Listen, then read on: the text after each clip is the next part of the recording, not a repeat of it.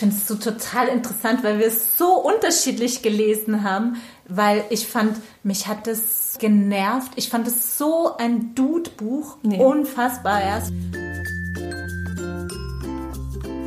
Ich lese was, was du auch liest. Der Buchpodcast. Hallo Fabienne. Hi Martina. Hallo liebe Zuhörerinnen und Zuhörer zu unserer neuen Folge unseres Buchpodcasts ich lese was, was du auch liest. Und was ich diese Woche gelesen habe und was du auch gelesen hast, Fabian, yes. ist der Roman bzw. das Buch Herkunft von Sascha Stanisic.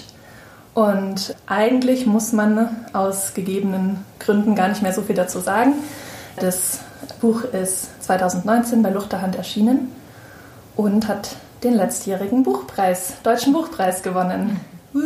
Genau, und deshalb ist er eigentlich auch äh, zumindest gefühlt in meiner Bubble in aller Munde und ich muss ja. gar nicht so viel noch sagen. Es war nicht sein erster Roman, sondern er hat schon ein paar veröffentlicht, zum Beispiel vor dem Fest. Dafür hat er, glaube ich, auch einen Preis bekommen, oder? Und ja, hat mehrere. Mhm. Also es ist relativ dekoriert mit verschiedenen Preisen äh, des deutschen Buchmarkts und auch, glaube ich, zu dem, zur Handlung vom oder zu seinem Leben muss man eigentlich gar nicht so viel sagen, weil darum geht es in dem Buch, das wir heute besprechen. Mhm. Das heißt, ich muss eigentlich gar nicht die seine Ich muss eigentlich nichts mehr sagen. Ich muss eigentlich nichts sagen. Danke fürs Zuhören und tschüss.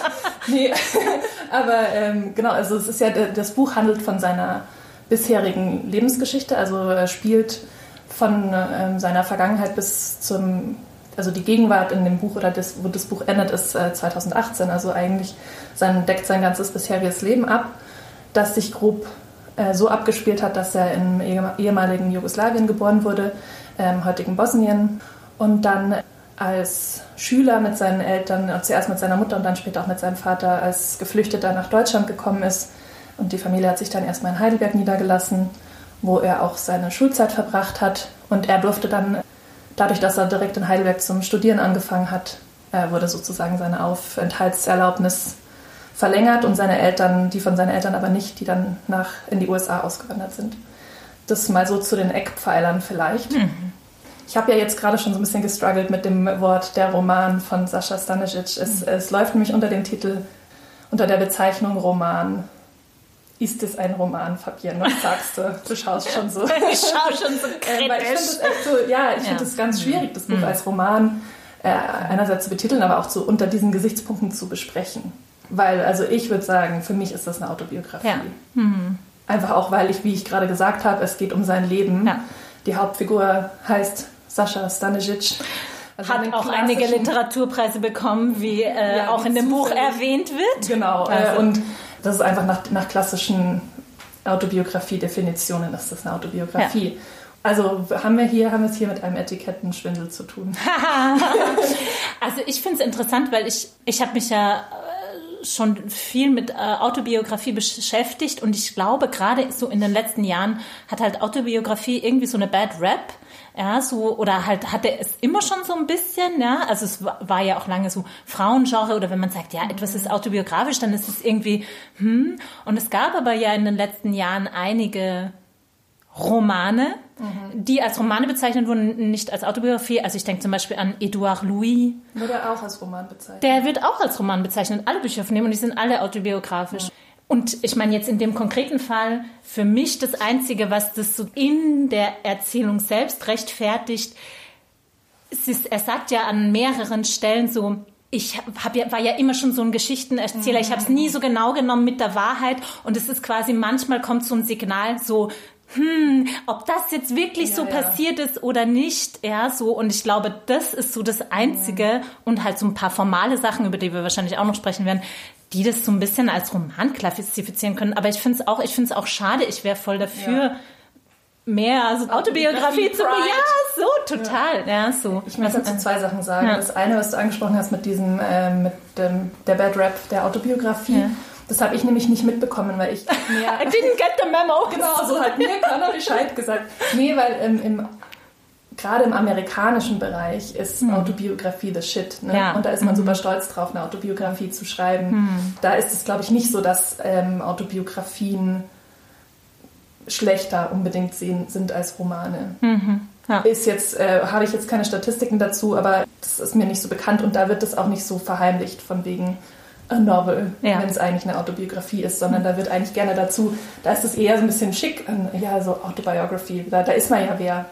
Ja. Also da ist ja natürlich auch dieser amerikanische Ding, so dieses exceptional individual, das jetzt seine Autobiografie schreibt, das hat einen gewissen nationale Tradition dort auch. Aber das ist das eine. Deshalb, also ich finde jetzt, ich kenne das nicht, dass man sich für eine Autobiografie schämt oder dass das irgendwie schlechter ist. Ja. Und auch so diese Sache mit dem Frauengenre, ja, aber andererseits war das, also jetzt wieder für den englischsprachigen Kontext sprechend auch ein Männerding, ne? Diese Confession und ja, äh, Benjamin Franklin ja. und so, da ist schon so, man ist wer und ich zeige euch jetzt, wie ich zu der Person geworden bin, die ich jetzt bin. So, mhm. das hat schon was sehr dieser, der Duktus ist schon irgendwie auch so patriarchal, schon, also so mm. macht es mir nach, ich bin euer Vorbild. Ja. Nur das, das ist das eine.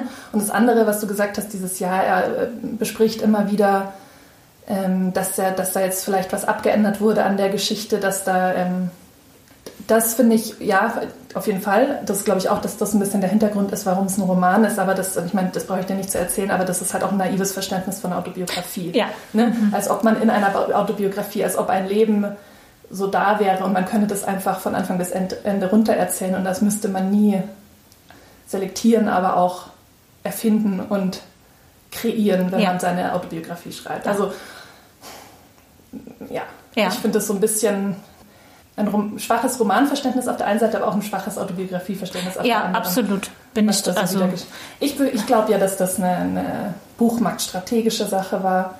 Ich glaube, für Autobiografien kriegt man keinen Buchpreis. Ach so. Ähm, Aha. Ja, ich mhm. glaube, das Buch, ja, ja. also mhm. einfach, das ist ja gar nicht irgendwie verwerflich, aber ich mhm. glaube, man hat halt gesehen, der, Herr Stanisic ähm, wird schon hoch gehandelt.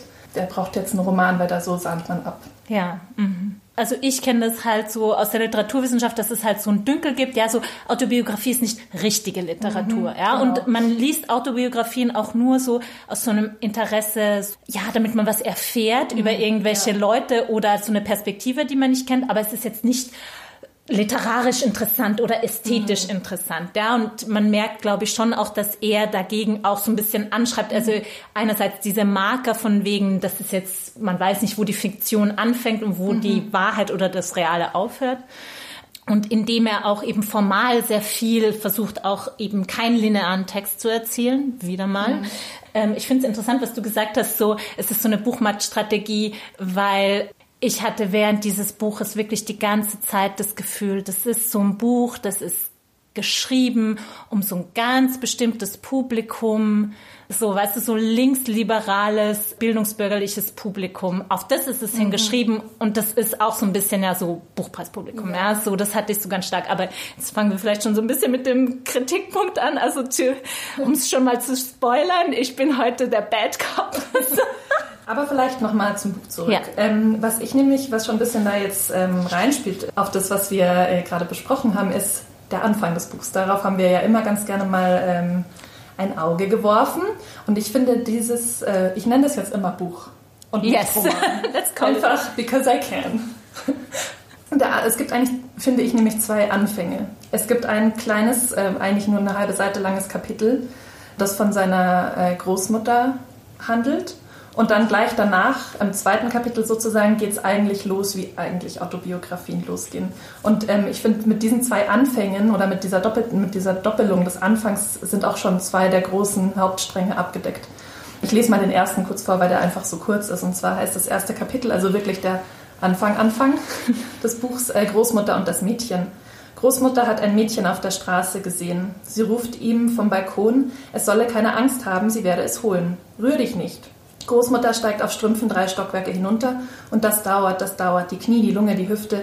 Und als sie dort ankommt, wo das Mädchen gestanden hat, ist das Mädchen fort. Sie ruft es, ruft nach dem Mädchen. Autos bremsen und kurven meine Großmutter in den dünnen schwarzen Strümpfen auf der Straße, die einmal den Namen Josep Brotz Titus getragen hat und heute den Namen des verschwundenen Mädchens trägt als Hall. Christina ruft meine Großmutter, ruft ihren eigenen Namen. Christina. Es ist der 7. März 2018 in Visegrad, Bosnien und Herzegowina. Großmutter ist 87 Jahre alt und 11 Jahre alt. Ja, und hier spricht er quasi über seine Großmutter, die dement ist.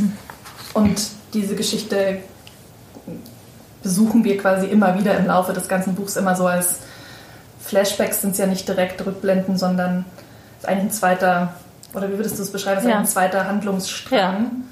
weil er sie immer wieder besucht, obwohl er ja in Deutschland lebt und ähm, sozusagen die Demenz oder den weiteren Krankheitsverlauf seiner Großmutter da so immer wieder beschreibt, aber auch viele seiner Erinnerungen, die er einflechtet, sind mit seiner Großmutter verbunden.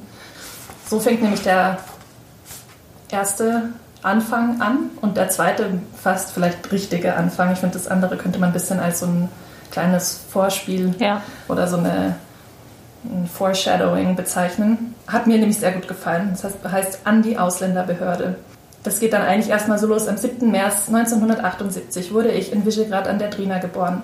In den Tagen vor meiner Geburt hat es ununterbrochen geregnet, etc. etc. Also das ist mhm. ja eigentlich ein klassischer Autobiografie-Anfang ja. mit der Geburt. Wie bin ich auf diese Welt gekommen? Und warum schreibt er diese? Oder warum meint er überhaupt das? Also es heißt ja, das äh, Kapitel heißt an die Ausländerbehörde. Er muss einen, er muss seinen handschriftlichen Lebenslauf schreiben. Für den Antrag auf Staatsbürgerschaft, ne? Das ist oh, für die, die Aufenthalts Aufenthaltserlaubnis, ja. Ah. Oder ist es mhm. schon ich Staatsbürgerschaft? Dachte, ich dachte, es ist... Ja, Staatsbürgerschaft stimmt. Ah, ja. 2008. Mhm. 30 Jahre später, im März 2008, musste ich zum Erlangen der deutschen Staatsbürgerschaft unter anderem einen handgeschriebenen Lebenslauf bei der Ausländerbehörde einreichen. Ich habe mir dann so vorgestellt, wie witzig das wäre, wenn du so eine ganze Autobiografie schreibst und denen das dann gibst. so, hier bitte. okay, Bitches, ihr wolltet das. Jetzt lest 400 Seiten über mein Leben. Und ich fand es dann nämlich auch ganz interessant, weil er beschreibt dann so ein bisschen, was er da alles aufgeschrieben hat und auch was er wieder durchgestrichen hat. Mhm. Was ja auch schon einfach so das Schreiben einer Autobiografie ist. Ne? Also ja. er schreibt dann immer so, ich schrieb der Ausländerbehörde, mein Großvater Pero war mit Herz und Parteibuch Kommunist. Ich schrieb, dass meine Mutter bei der Mafia war. Ich radierte das mit der Mafia wieder aus. Man hm. weiß ja nie. Ich schrieb stattdessen. Ich schrieb, Großmutter hat einen großen Zahn. Also dann wird immer wieder dieses Ich schrieb wiederholt. Ja. ja das fand ich eigentlich ganz spannend, so diese also dann hinzuschreiben, was man wieder ausradiert ja. hat. Mhm. Und das ist natürlich, also da ist, wie du sagst, diese ganze Frage von, was gehört zu einem Leben, was nicht, mhm. was muss ich erzählen, was nicht, was sind wichtige Details und was unwichtige. Für mich war es ehrlich gesagt so, also ich kenne auch das schon so, also es gibt halt auch schon einige Bücher, die genau das aufgreifen, also dieses, man muss für Asylverfahren, sich sozusagen so einen Lebenslauf auch zurechtlegen, ja, und den auch zum Teil fingieren. Und für mich war das so ein bisschen, okay, let's check that box. Also ich habe das irgendwie schon öfters jetzt als auch literarisches mhm. Mittel, um genau dieses wie erzähle ich mein Leben, was ist falsch, was ist richtig, mhm. was ist erfunden, was nicht, was wollen die hören, ja? Mhm. Also weil natürlich, wenn es um die Einbürgerung geht, genau, dann lässt man das mit der Mafia weg und mhm. erhebt vielleicht hervor, dass beide Eltern Akademiker sind. Und das war halt für mich so ein bisschen so gern. Zwei Einsprüche. Yes. Das erste ist, wo hast du das schon gelesen? In äh. deutschen Büchern, weil ich hatte das Gefühl, ja, mhm. ist das vielleicht für ja. Deutschland was, was nee. irgendwie neu ja. ist, weil ich mhm. finde gerade, um nochmal zu sagen, im amerikanischen Kontext ist dieses, diese Einwanderungsgeschichte, dieses Identity-Ding, wo gehöre ich dazu, was bin ich, mhm. bin ich ein hyphenated American, so, da gehört es mhm. zu dieser großen nationalen Erzählung dazu. Ist es in Deutschland schon so oft da gewesen? Mhm. Das wäre die eine kritische Frage, die ich stellen würde. Also ich bin mir nicht mehr ganz sicher, aber ich glaube, bei Jenny Erpenberg gehen ging gegangen. Mhm. Da geht es auch um genau solche Fragen. Also im deutschsprachigen Raum, also fällt mir jetzt kein weiteres Buch ein. Es gibt so ein ganz tolles Buch äh, von Shumona äh, Sina, Assumons les pauvres, Erschlagt die Armen. Mhm. Und da geht es auch die, also die Autorin war lange Zeit in der ähm, Ausländer Rinnenbehörde, ich glaube, das sagt man so in Frankreich, war die halt Übersetzerin und hat Leute begleitet mhm. durch ihre Asylverfahren und die hat das sozusagen literarisch aufgearbeitet. Ich finde, dass das da schon irgendwie eine andere Perspektive nochmal kriegt äh, für den deutschsprachigen Raum. Also mhm. ich bin da auch nicht so zu Hause. Äh, mhm. Ähm, aber ich, ich, fand so, hm, vielleicht ist das hier nochmal was, was hier einfach noch nicht so oft mhm. gesagt wurde. Das ist das eine. Und das andere, also du sagst jetzt so zum Beispiel, du dieses Herkunftsding, dieses, okay, schön, du musst das schon wieder erzählen, du kennst das irgendwie schon. Mhm. Ist das nicht genau the point? Ist es mhm. nicht das, wenn du davon betroffen bist, wenn du Ausländer in Deutschland bist, genau das der Punkt, dass du immer wieder gefragt bist, ja, sag mal, wo kommst denn du wirklich her?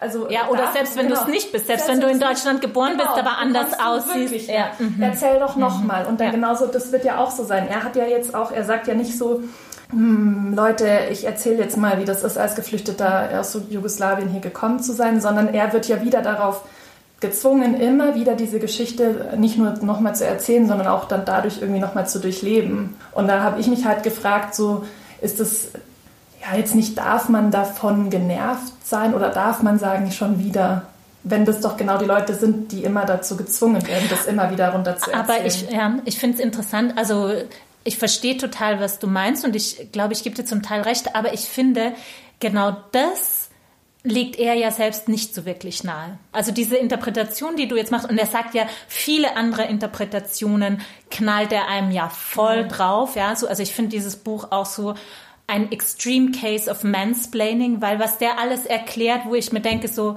Gan, so we get it. Und das aber genau macht er nicht. Also es kommt an irgendeinem Punkt, kommt explizit zu dieses, ja, wieso beschäftige ich mich jetzt mit meiner Herkunft? Das ist mir irgendwie peinlich, weil natürlich Herkunftsdenken, uh, problematisch so, mhm. ja, oder das ist mir irgendwie unangenehm. Aber jetzt genau das, also er, das kommt zu dieses an die Ausländerbehörde, aber das wird ja nicht in irgendeiner Art und Weise problematisiert und auch so dieses, dass er immer wieder nach seiner Herkunft gefragt wird. Das kommt, finde ich, für mich im Text selbst dann eigentlich nicht aber, mehr so richtig wieder. Ja, ja genau so. das wäre doch der Topos, den wir schon hundertmal gehört haben. Genau das wäre doch das, oh, und jetzt bin ich schon, muss ich schon wieder dahin und die mhm. Allmanns fragen mich schon wieder, wo ich mhm. herkomme. Das ist doch das, was mhm. wir schon die ganze Zeit gehört haben und das finde ich mhm. macht er nicht. Einerseits, was du ihm vorzuwerfen, ja. er grast da jetzt schon quasi gemähte Wiesen nochmal ab und andererseits irgendwie, das war übrigens eine Redewendung, die ich mir einfach selbst ausgedacht habe. Gemähte Wiesen, ach Einerseits ihm vorzuwerfen, so er haut ja. wieder genau in die gleiche Kerbe und andererseits dann zu sagen, ja, aber das macht er, jetzt sagt er jetzt nicht, wie es eigentlich ist, finde ich. Also naja, aber also, aber ich finde, er macht es halt zu wenig draus. Das wäre vielleicht so mein Punkt. Also er ruft das halt auf, er kritisiert es aber nicht wirklich. Also er beschreibt so diese Selbstzensur, die er macht in der Passage, die du jetzt auch gerade vorgelesen hast, aber es kommt dann sozusagen keine kritische Hinterfragung dessen, was da produziert wird. Das wäre so mein Punkt. Ja, ja ich finde, man muss das nicht ausbuchstabieren. Also ich habe ja und verstanden. ja, ja. Aber das Ding ist halt, er buchstabiert halt so viele andere Sachen aber aus. ja, so. Also nur ganz kurz zum Kontext, da kommen wir wahrscheinlich auch noch mal drauf zu sprechen. Er ist da gerade zu seiner Großmutter, mit seiner Großmutter, um die es ja schon ging, in so deren, den Heimatort seines Großvaters gereist, Oskoruja, und ist da gerade noch, und darum geht es jetzt nur, damit man den, das, den Anfang des Zitats einordnen kann.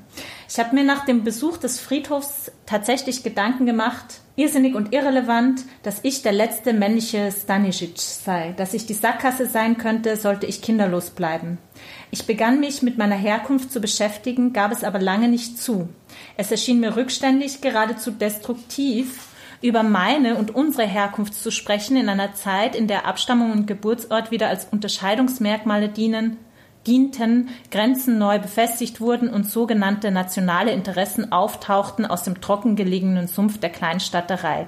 In einer Zeit, als die Ausgrenzung programmatisch und wieder wählbar wurde. Und das ist halt für mich so, also, so, äh, Zitat Ende. Das ist halt für mich so was, da fällt es ja auch in so was Essayistisches, ja. Mhm. Also da beschreibt er ja eigentlich so einen Zustand der Politik heutzutage. Und das ist halt für mich so genau dieses Moment, wo ich mir so denke, muss man das wirklich noch ausbuchstabieren und außerdem in so einem Kontext, wo auch klar ist, was deine Leserinnenschaft ist. Das ist ja auch ganz klar ähm, an so ein bildungsbürgerliches Publikum gerichtet, die ja mit dem auch voll d'accord gehen würden. Ja? Das ist so für mich too much. Ja, aber ja, das verstehe ich. Also das mhm. habe ich mir auch gedacht. Er zieht dann ja manchmal Parallelen ähm, zu dem Zerfall Jugoslawiens und der ähm, ethnischen Kriege, die da ähm, zwischen, oder die Kriege, die zwischen den Ethnien geherrscht haben, zu äh, zum Beispiel Chemnitz und einfach und so AfD generell. AfD, Entschuldige, ähm, ich habe dich unterbrochen. Ja, dem hm. Verhalten der AfD und so. Fand ich auch so ein bisschen, ja, da habe ich so hm. auch gecheckt, danke. Aber, also das war ja jetzt, das waren irgendwie zwölf Zeilen jetzt. Weißt du, das war überhaupt nicht lange, finde ich. Aber das kommt das schon. Das war so kurze, okay, dann, äh, das ist also Fußnoten, dass es jetzt auch wirklich alle gerafft haben. Aber ich finde nicht, dass es davon überfrachtet war.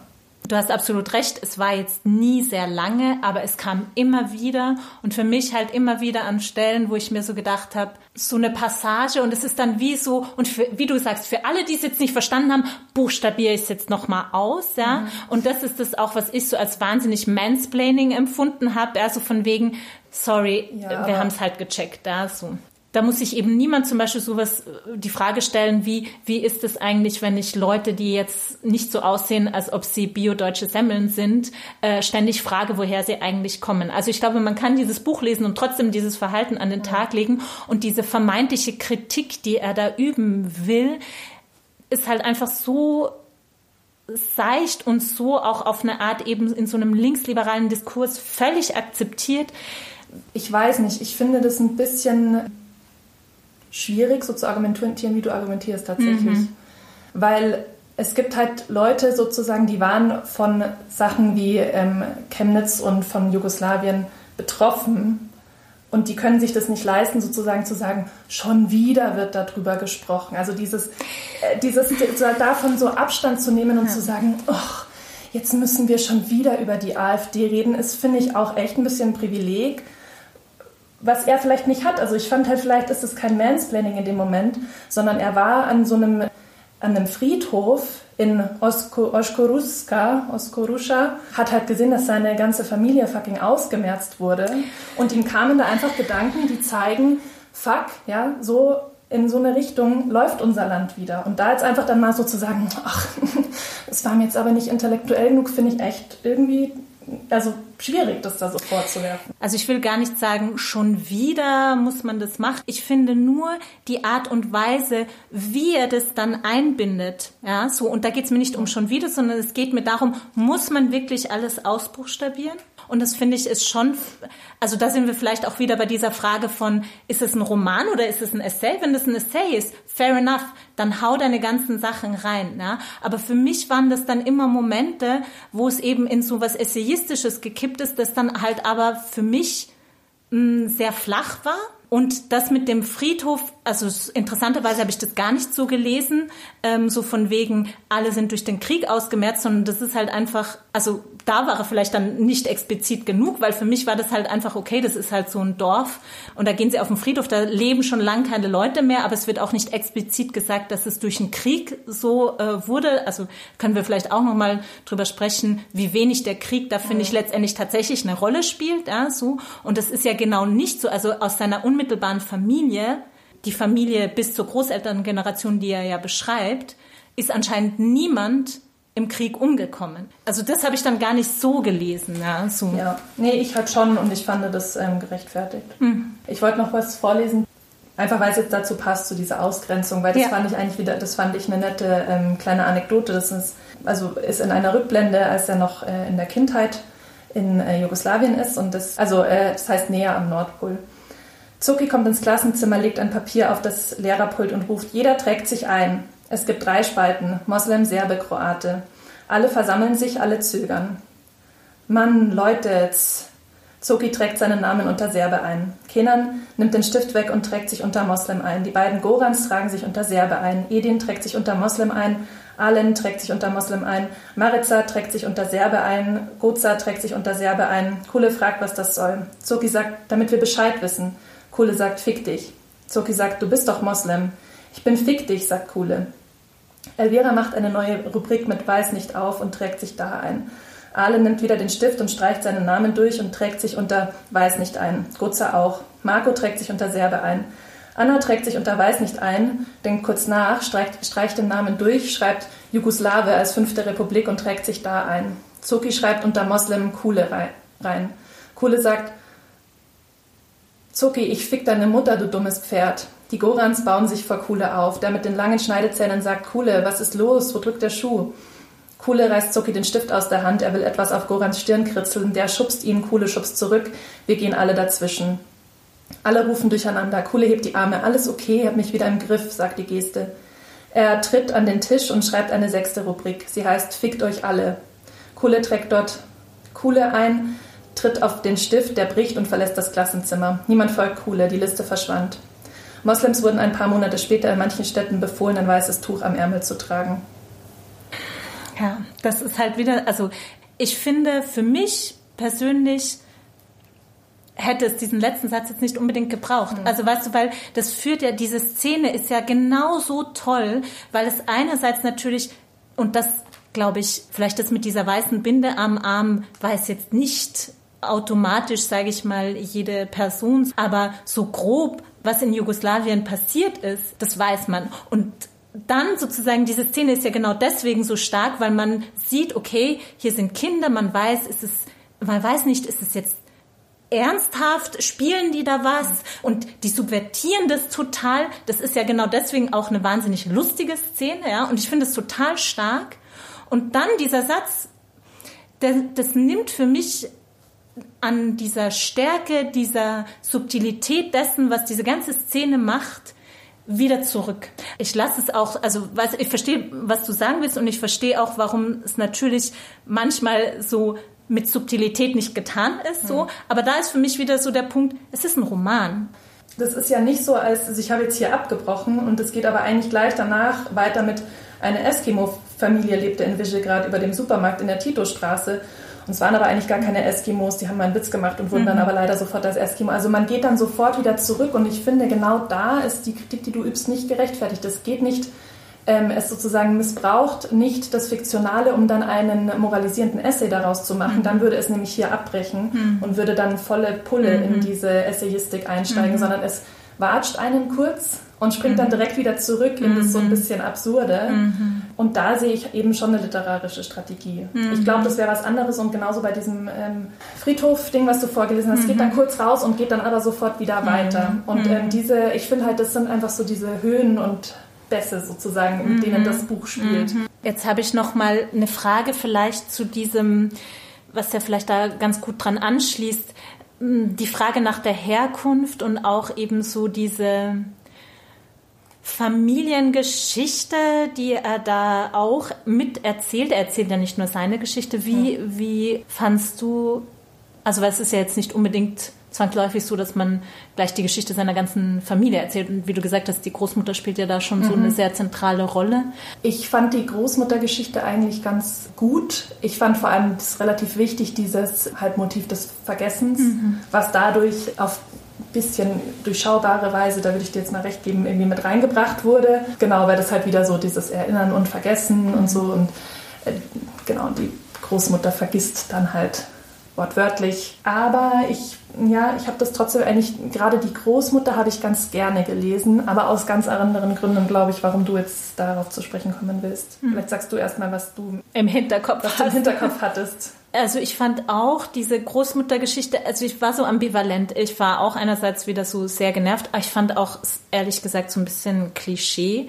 Man fährt in den Süden und natürlich gibt's ohne Ende immer was zu essen, es gibt immer was zu trinken, so, das fand ich halt mich dann so ein bisschen so, aha. Aber ich fand so diese, man, man spürt diese Frau und diese Beziehung, die er zu dieser Frau hat, sehr stark. Also das kommt total rüber. Das fand ich so mit am berührendsten, mhm. ja, so.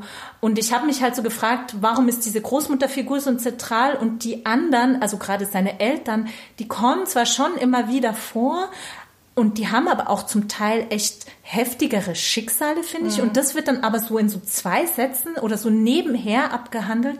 Und das hat mich irgendwie überrascht, weil man mhm. ja eigentlich denken könnte, an der Geschichte dieser Eltern. Es wird auch nicht so ganz klar, warum die nicht in Deutschland bleiben mhm. können. Es wird aber auch erwähnt, die waren beide Akademiker mhm. und sind dann in Deutschland, also seine Mutter hat in so einer Wäscherei gearbeitet und sein Vater auf dem Bau und der hat sich den Rücken kaputt gemacht. Mhm. Also es sind wirklich, ich fand so das wenige, was davon erzählt wurde, fand ich so ganz krass, ja. Und dass das dann irgendwie so verschwindet, sage mhm. ich mal, fast ein bisschen hinter dieser Großmutterfigur und allem anderen, was dann noch mhm. passiert, ja.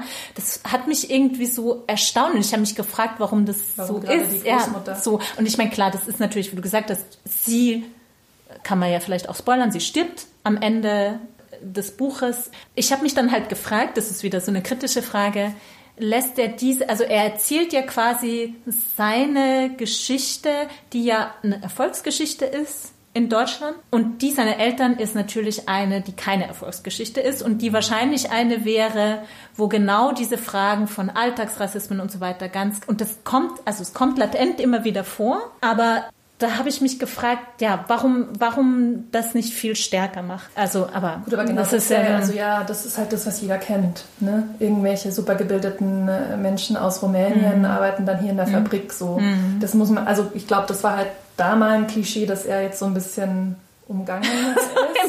Unterschied ja, zu also, allen anderen. erzählen? Das ist ja, ja die klassische. Geschichte. Ne? Naja, aber, aber ich meine ich glaube, das war ehrlich gesagt, einerseits ist es ja schon ein bisschen so genau, dass er sich sehr äh, als bisschen Erfolgsstory, fast schon so Model Minority Citizen hm. darstellt, wo jetzt halt wieder dieses Autobiografische reinkommt, wo ich einfach sage, das hm. ist ein klassischer Autobiografie-Move, ja. I made it against the odds, ja. so. Hat er ja auch, ja. muss man ja auch ganz klar sagen, das ist ja auch eine hm. krasse. Leistung, das will ich jetzt auch gar nicht abwerten. Und ich glaube, ähm, das war ihm halt da einerseits wichtiger und das andere, glaube ich, ist schon auch einfach eine also ich fand es schon spannend, dass er sich für die Großmutter entschieden hat, die, also genau, er beschreibt ja mehrere Verwandte so ähm, um, oder reißt das an, deren Geschichten. Aber die Großmutter ist eigentlich die, über die wir am meisten erfahren. Was ich eigentlich am sympathischsten daran fand, und es macht jetzt ein großes neues Fass auf, ich fand Sascha, also der Charakter Sascha, äh, Sascha, die Person, den kenne ich jetzt nicht so persönlich, mhm. sein Männlichkeitskonzept relativ spannend ich habe jetzt erst John Burnside, A Lie About My Father, dann mhm. irgendwie Obama, ja, wie heißt das auch irgendwas mit Vater. Mhm. Das ist halt schon auch so ein, mhm. so ein männlicher Autobiografie-Move und dann fand ich es eigentlich ganz schön, dass er mal die Oma halt mhm. wählt. Und ich fand auch in vielen anderen, äh, an, an vielen anderen, gerade in seiner Jugend und so, habe ich schon fast gemeint, dass er absichtlich so Coming of Age, Männlichkeitstopoi umgeht, um die er eben nicht also ob er es jetzt gemacht hat oder nicht, aber ob da, um absichtlich da nicht rein zu fallen. Ich finde es so total interessant, weil wir es so unterschiedlich gelesen haben, weil ich fand, mich hat das genervt. Ich fand es so ein Dude-Buch, nee. unfassbar, ja, so dieses, also ehrlich gesagt, mir, mir war da viel zu viel irgendwelche Sportsachen, ja, Fußball, ja, okay. bla bla, so. Und dann fand ich auch so dieses, mit diesem äh, Fantasy-Ding, ja, so diesen, diesem Kartenspiel, ja, das ist halt auch so Jungs-Nerd-Ding, ja, ja, aber so. das ist ja überhaupt nicht geile ähm, Nerd. Sorry, aber wenn man normalerweise so Dude-Autobiografien liest, dann würde der so sagen, und dann habe ich äh, Marx entdeckt und habe mich total damit identifiziert, weil auch ich so große Gedanken hatte wie Marx. Und er ist ja so, naja, ich habe eigentlich nur so getan, als würde ich Adorno lesen. Oder auch dann, dass wir zum Schreiben gekommen ist, so, äh, mir war es irgendwie zu peinlich, dass ich mhm. mitgeschrieben habe. Also ein bisschen so, dass ich ein Streber war. Mhm. Und dann mhm. habe ich gesagt, äh, was schreibst du da? Ja, also so Gedichte. Mhm. Und dann stolpert er da so ein bisschen rein. Das fand ich nämlich nicht so dudig. Und, äh, also, also gut, es ist jetzt nicht die Geschichte eines bildungsbürgerlichen Coming of Age. Aber ich fand auch diese Geschichten von, ja, wir hängen an der Tanke ab und so weiter, ich fand das ehrlich gesagt so boring. Ich weiß nicht, ich will jetzt kurz mal, ich, ja. mich langweilt ein bisschen, dass ich es immer so krass verteidigen muss. Ich ja. weiß nicht, ob das so super spannend Sollen wir ist. vielleicht das, was... Ähm, also weil wir halt überhaupt ja. nicht über die Topics reden. Ja.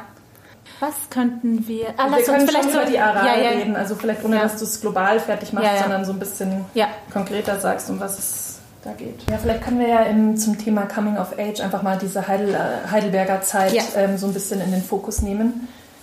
Und zwar kommt er ja 1992 mit seinen Eltern äh, nach Heidelberg und dann wurden sie erstmal, also erst kommen ja nur seine Mutter mit ihm, weil der Vater noch zurückbleiben muss.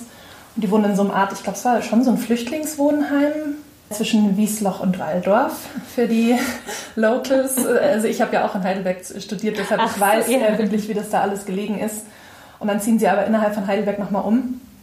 Dass dann auch der Vater kommt und teilen sich mit einer anderen Familie so ein Bungalow am Emmertsgrund. Und ich kenne den Emmertsgrund tatsächlich. Ich will jetzt nicht sagen, das ist eine No-Go-Area, aber es gibt zumindest keinen Grund, dahin zu gehen. Und da hat er wohl so an diesem Rand, er sagt ja auch selber in den Hochhäusern ganz so, also da freut er sich auch ein bisschen so, dass er immerhin da nicht gewohnt hat, sondern mhm. immerhin in so ein bisschen besseren Bungalow am Rand von dieser Emmertsgrundsiedlung ich fand dieses äh, Heidelberg-Setting, da könnte man ja auch schon fast sagen, das ist wie so eine Reibungsfläche, Klischee-Reibungsfläche mhm. gewählt, aber das hat er ja nicht gewählt. Also er spricht da auch an einem, Teil, äh, an, einem, an einem Punkt mal so über diesen Zufall der Herkunft, dass auch die Heimat immer irgendwie ein Zufall ist. So, mhm. Das ist ja auch logisch. Aber ich finde halt, er hätte sich eigentlich, also wenn er sich's ausgedacht hätte, wenn es ein wirklicher Roman wäre, mhm. und er hätte ja. sich ausgedacht, wir kommen von Bosnien nach Heidelberg, dann hätte ich gesagt, das ist super klischeehaft ausgedacht. Mhm. Weil, wofür steht, steht Heidelberg? Also Heidelberg ist ja schon einerseits so diese große deutsche Studentenstadt.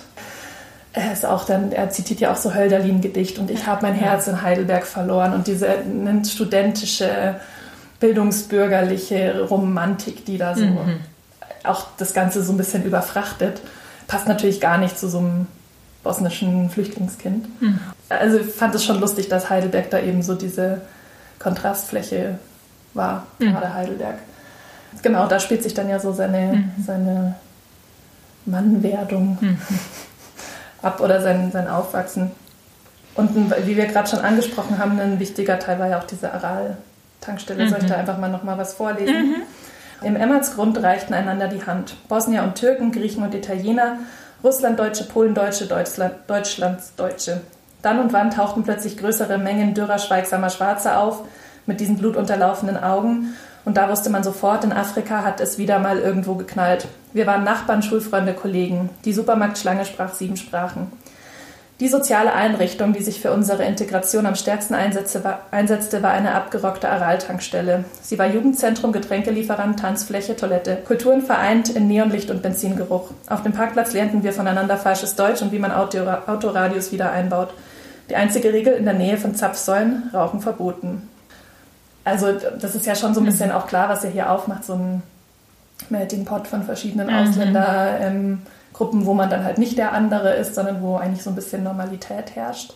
Und ich fand auch, ähm, weißt du, diese Geschichte mit dem heißt der Rahim. Mhm. Da gibt es einen Freund, Rahim, und zu dem geht er dann, verbringt er eigentlich viel Zeit bei dem zu Hause und bei seiner, bei dessen Familie zu Hause. Und der heißt vor allen Dingen so, weil sein Vater ist halt Altphilologe und seine Mutter auch. Sein Vater ist äh, Semitist. Genau, ja, genau so. Ja, ja, genau so. Also was ich da so interessant fand an dieser äh, Freundschaft, die dann so, so ein bisschen mehr geschildert wird, da hat er dann ja die Idee, dass er gerne seinen Eltern und den Eltern seines Freundes vorschlagen möchte, dass die zu denen nach Hause kommen, also zu den Stanisic.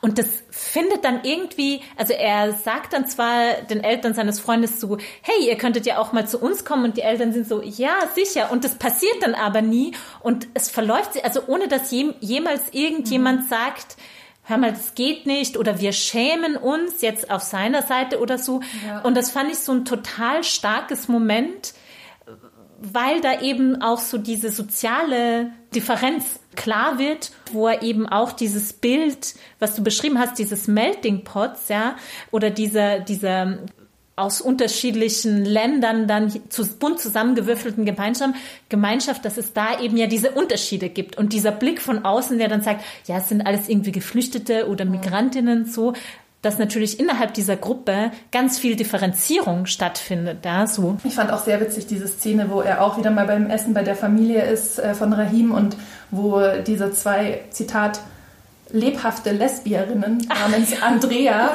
beim Abendessen da waren. Also die hießen beide Andrea. Die waren irgendwie, sind irgendwie so Veterinärinnen. Die eine praktizierend, die andere forschend steht hier und die fangen halt irgendwie an und fragen ihn dann wieder so, wo kommst du denn her? Mhm. Weil sie merken, er kann nicht so gut Deutsch. Und dann äh, steht hier so, ich muss wohl auf die Frage nach dem Woher meines Akzents genuschelt haben. Jedenfalls verstand Andrea die Forscherin Boston statt Bosnien und lachte außerordentlich erfreut, als hätte ich ihr gerade ein Geschenk gemacht. Und dann fängt eben diese Andrea, die Forscherin, zu erzählen, dass sie ja, ach ja, und sie hatte auch einen Lehrauftrag am MIT und hat dann auch gleich geswitcht und spricht Englisch mit ihm. Und dann äh, genau lässt er sie halt einfach reden und nickt und spricht dann auch selber Englisch mit ihr und korrigiert sie halt nicht. Und dann steht halt hier so, ich ließ sie reden, nickte, wenn ich etwas verstand, antwortete recht ehrlich auf ihre Fragen. Was ich in Deutschland machte, School, wo ich gewohnt hätte, close to the river, wann ich wieder zurückfahren würde, soon I hope, mit meinem Bruce Willis Akzent. Und sie nahm die Antworten bestens an, es war sagenhaft. Der Semitist schmunzelte, Rahim tat sich Knödel auf. Ich fühlte mich durch jeden Satz der sympathischen Rinderexpertin irgendwie anwesender. Ein Missverständnis hatte mich der Herkunftslast entledigt. Ein Austauschschüler aus Boston zu sein, war so viel einfacher als ein Bosnier mit befristeter Aufenthaltserlaubnis. Have you ever been to a Celtics game? Da wagte ich sogar eine Gegenfrage. No, you? Yes, indeed, rief sie. It was fantastic. Und dann kam mit Rahims Mutter und dem Salat leider eine Pause. in der unser Gastgeber Andrea die Hand auf den Arm legte und leise nicht Boston, Bosnien sagte. Oh, sagte die Forscherin. Oh, sagte auch die praktizierende Tierärztin mit dem Schwerpunkt Nutztiere in Massenhaltung. Eigentlich ist das gerade Passage oder so eine Szene, an der sich das, was wir am Anfang diskutiert haben, voll gut verdeutlichen lässt. Mhm. Und da müsste ich eigentlich so, was ich gesagt habe, wieder zurücknehmen, weil das ist ja genau so eine Szene, ne? Er wird nach seiner Herkunft mhm. gefragt, entwickelt da, man hat es so voll vor Augen, wie er so so sich so eine andere Person entwirft, ja, so als so eine andere Person, weil er sagt ja so, ja, es war sagenhaft, ja, so, also so diese Befreiung und diese neue Identität, mhm. die ihm da auf einmal für diesen kurzen Wortwechsel geschenkt ist. Und das könnte man ja sagen, das ist ja wieder genau so ein Moment, wo dieses, was er ja manchmal explizit macht, so dieses, ich nehme es mit der Wahrheit nicht so mhm. genau, dieses Fabulieren, das ist ja auch so genau so ein Beispiel dafür, ja. Und da lässt sich das ja eigentlich wieder total, also da sind so diese Elemente, die wir ja ganz am Anfang diskutiert haben, versammelt, ja. ja so. Einerseits dieses, Be ja, ich wollte es jetzt bedeutungsschwanger nennen, das ist vielleicht zu negativ, aber so diese Anspielungen auf gewisse mhm. Diskurse, was Herkunft, was Identität angeht. Das ist, ich finde, das ist schon ein bisschen, ich meine, da hast du schon recht, es ist zum Teil schematisiert. Es wird eine, Schildig, eine Szene geschildert, die gewisse Anspielungen hat. Also zum Beispiel einmal dieses, die Kinder tragen sich in die Listen ein oder hier, er wird nach seiner Herkunft ja. gefragt und ähm, A, ist es unangenehm, B, fabuliert er etwas. Mhm. Dann wird explizit gemacht, auf welchen Diskurs das anspielt. Also ja. hier ja wieder, er sagt so, es war schön, nicht zu sagen zu müssen, ja. welche mhm. Herkunft ich habe, mhm. weil was man eigentlich schon kapiert hat davor, mhm. okay, aber das ist dann ein kurzer, sozusagen, was du mhm. essayistisch genannt wirst. Und dann wird aber das sofort wieder gebrochen mit ähm, ähm, was fast schon albernem. Ja. Ähm, und ja. das ist eigentlich mhm. so ein mhm. bisschen, finde ja. ich, sein Schema des Erzählens. Ja. Mhm. Und du hast jetzt ja quasi gesagt, dir würden Teil 1 davon würde dir schon ja. eigentlich reichen. Mhm. Sollen wir noch über das, das, Ende des Buchs reden? Oh, absolut. I feel like you have opinions. Very this. strong opinions. Man muss dazu sagen, genau, also wir haben das jetzt nicht wirklich abschließend äh, besprochen in den ganzen inhaltsmäßig, was passiert aber irgendwann kommt es zu einem Ende. Ja. Alles hat ein Ende. Aber doch nicht. Genau, und zwar, ähm, um das kurz äh, strukturell so ein bisschen zu beschreiben, das Buch hört 60 Seiten, bevor es eigentlich am Ende ist, im Prinzip auf. Und mhm. wird das wird ein, auch Epilog, entschuldige, jetzt habe ich dich Genau, es steht davor schon Epilog. Ja. Das sind genau. dann nochmal vier Seiten. Und dann wird mit komplett neuer Überschrift anders als alle anderen Kapitel eigentlich nochmal fast wie ein neues Buch da eingefügt, das sich nennt Der Drachenhort. Warnung. Lies das folgende nicht der Reihe nach. Du entscheidest, wie die Geschichte weitergehen soll. Du erschaffst dein eigenes Abenteuer. Du bist Sohn eines Betriebswirts und einer Politologin mit Schwerpunkt Marxismus, Enkel einer Mafiapatin und eines zu früh verstorbenen, ja, was denn eigentlich? Urenkel von Bauern und von einer Sängerin und einem Flößer. Du bist ich. Du bist in das Altenheim zurückgekehrt, um deiner Großmutter gute Nacht zu wünschen. Vielleicht aber bist du zurückgekehrt, damit Großmutter gar nicht erst schläft. Die Slawen lieben die Gefahren, zahlreiche lauern. Deine Entscheidungen können dich ins Gelingen führen, was auch immer gelingen sei, oder ins Verderben. Viel Glück. Und dann ähm, ist der Rest des Buchs, also die restlichen 60 Seiten, so gestaltet, wie, ähm, also ich kannte das auch aus so Kinderbüchern, also dass ein kurzer Absatz geschildert wird und dann man sich eben zwischen zwei Optionen, was jetzt passiert oder was die Person, also Sascha und seine Großmutter tun sollen. Und je nachdem, was man wählt, blättert man auf eine bestimmte Seite und die Geschichte geht dann so weiter. Mhm.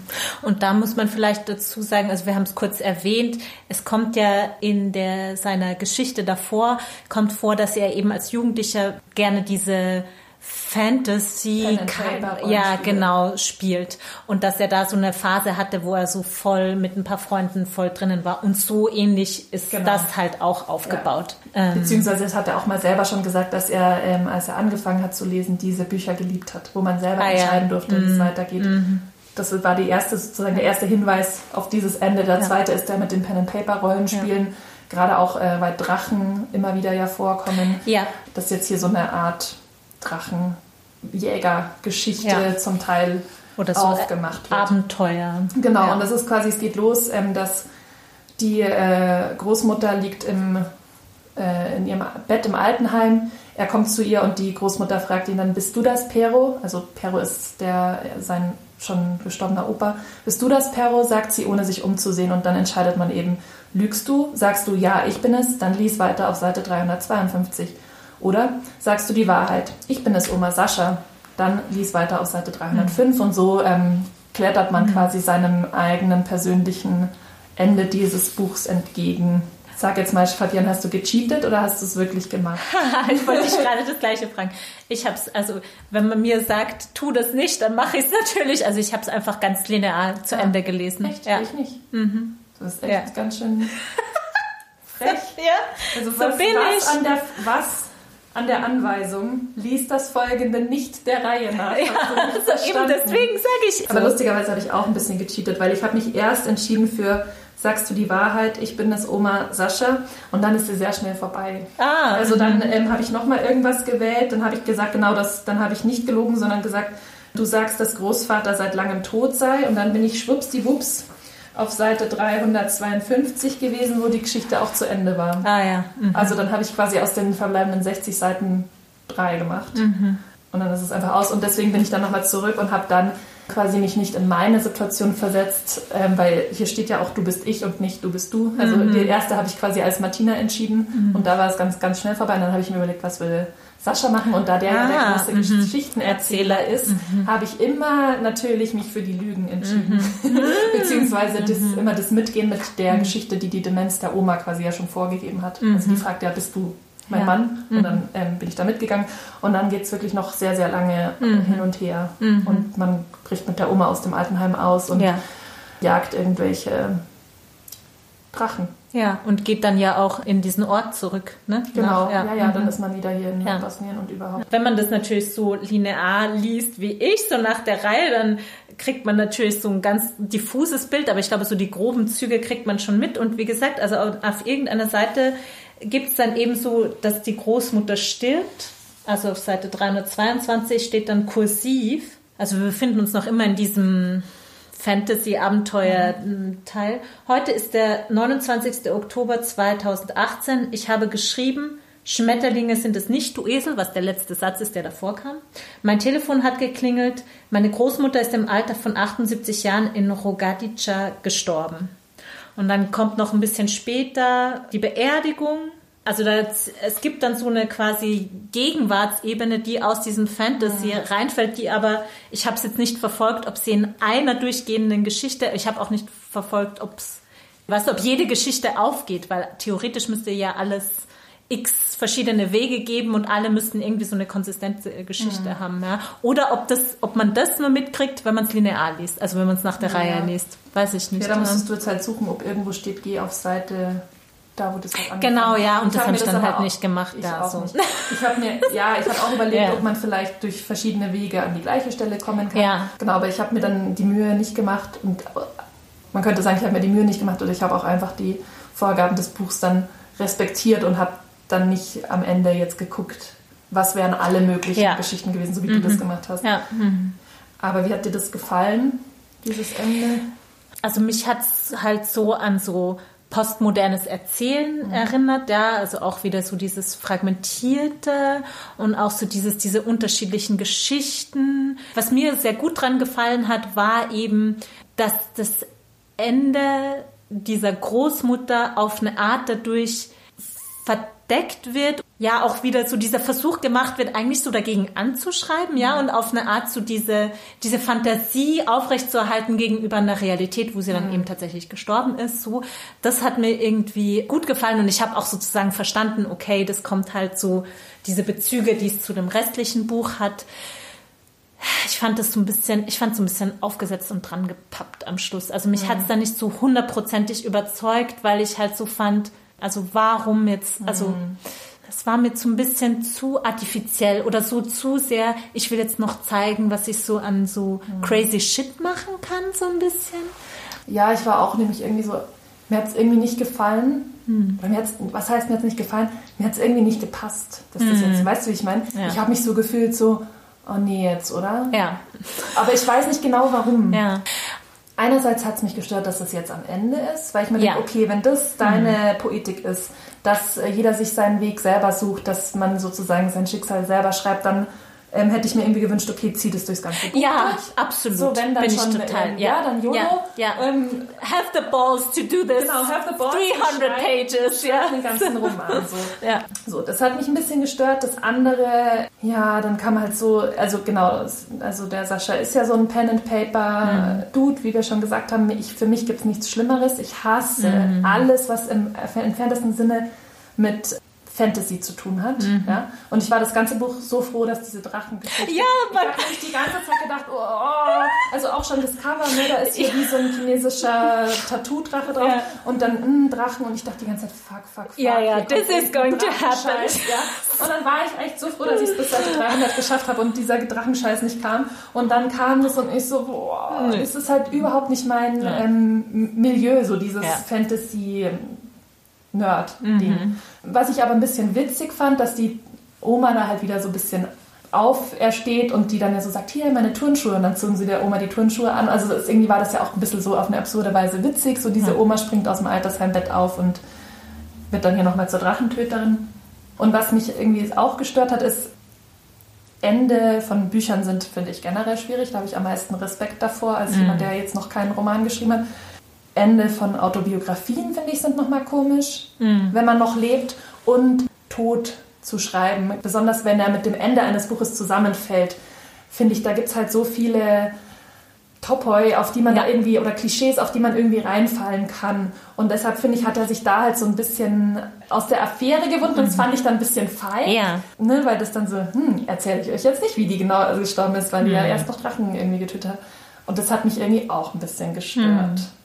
So, das Ja. sind so, das sind meine Gedanken, auf Basis derer ich zu keinem so richtigen Urteil kommen kann. Aber Aber das fand ich dann irgendwie berührend. Eben wie du sagst, es ist so Sascha, der Geschichtenerzähler, der dann so fabulieren will und der dann selbst, sage ich mal, im Angesichts des Verlusts dieser Großmutter, also es war, wenn man es jetzt so, weißt du, symptomatisch lesen will, auf einmal bricht das so diese Fabuliersucht und Wut aus, ja, dass es so völlig abhebt, weil er halt dieser Realität nicht ins Auge blicken kann, ja, und weil er vielleicht, wie du sagst, diesen Tod auf eine Art nicht beschreiben will, ihn nicht eben äh, vielleicht auch kann, also so, aber auch so im Sinne von, weil er vielleicht um diese Fallstricke auch weiß, dass es ja auch sehr schwierig ist, auch so dann nicht ins Klischee zu fallen, so, und dass er da wie so, so ein Feuerwerk zündet, weißt du, so, um einen irgendwie abzulenken und vielleicht auch um sich selbst abzulenken von dieser dieser Tatsache des Todes. Und das finde ich irgendwie, mir hat, mich hat es auch total unbefriedigt gelassen, aber ich kann sozusagen auf einer persönlichen, zum Teil auch ästhetischen Ebene nachvollziehen, warum der Erzähler und vielleicht auch Sascha Stanisic das so macht. Was halt, also für mich auf alle Fälle dadurch passiert ist, mich hat es nicht berührt. Also weißt du, ich habe das so gelesen und dann sehe ich halt irgendwo so, ach ja, okay, die Großmutter ist gestorben. du Weißt hast du, auch falsch gelesen. ja, ich habe es falsch gelesen. Gut, ja, aber du hast es halt, du hast es vielleicht, also weißt du, und vielleicht kriegt man es ja gar nicht mit. Es gibt wahrscheinlich auch Leserinnen, die dann die dann halt überhaupt keinen Bock haben und das einfach weglassen oder so, ja. Das heißt, interessanterweise der Tod dieser Großmutter ist ein Ereignis, das man auch nicht mitkriegen kann, wenn man Ja. dieses Buch liest, ja, was ich schon noch krass finde. Ja, so. Ich glaube, wir waren jetzt beide von diesem Ende nicht so wirklich Nee, überzeugt. Genau. Ne? Aber es ist halt auch so, everything that I'm not ist dieses. Ende so. Mhm. Ähm, da hatte ich jetzt irgendwie ein Problem, Ja. mich da reinzudenken. Ja, ähm, bevor wir jetzt vielleicht noch abschließend sagen, wie wir es fanden. Ich glaube, es hat sich schon ein bisschen abgezeichnet, wer hier so welche Präferenzen hatte. Möchte ich nochmal darauf hinweisen, dass ihr uns bei Twitter und Instagram unter dem Namen Ich lese Podcast gerne folgen dürft und da auch eure Meinung kundtun dürft zu, äh, zu diesem oder der, einem der anderen Bücher, die wir gelesen haben. Ja, Fabienne, Und schieß mal los, wie scheiße du es fandest. So.